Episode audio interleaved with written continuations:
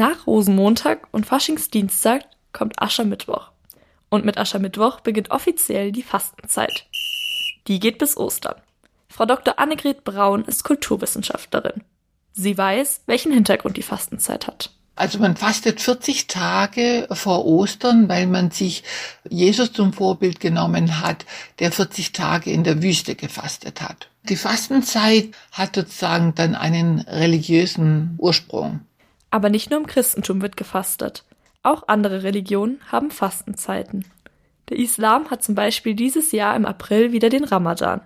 Und auch wenn das Fasten in den verschiedenen Religionen unterschiedlich gestaltet wird, der Grund dafür ist meistens ähnlich. Die Fastenzeit ist eine Zeit der Besinnung, in der man sich auch nicht so arg ablenken lässt von äußeren Einflüssen. Es gibt auch gesundheitliches Fasten. Also auf jeden Fall hilft die Fastenzeit, dass man die Dinge, die so selbstverständlich sind, dass man die auch wieder wertschätzt und damit ganz, einen ganz anderen Umgang damit lernt. Beim gesundheitlichen Fasten verzichten viele Menschen auf bestimmte Lebensmittel, die nicht gut für den Körper sind. Zum Beispiel zu viele Süßigkeiten.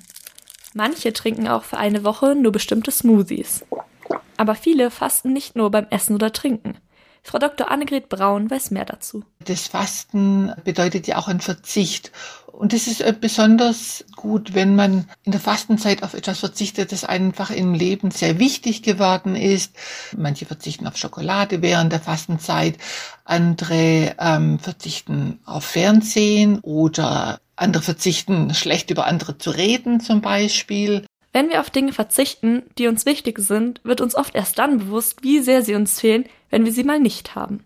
Und dann schmeckt der Schoko-Osterhase nach der Fastenzeit gleich nochmal besser.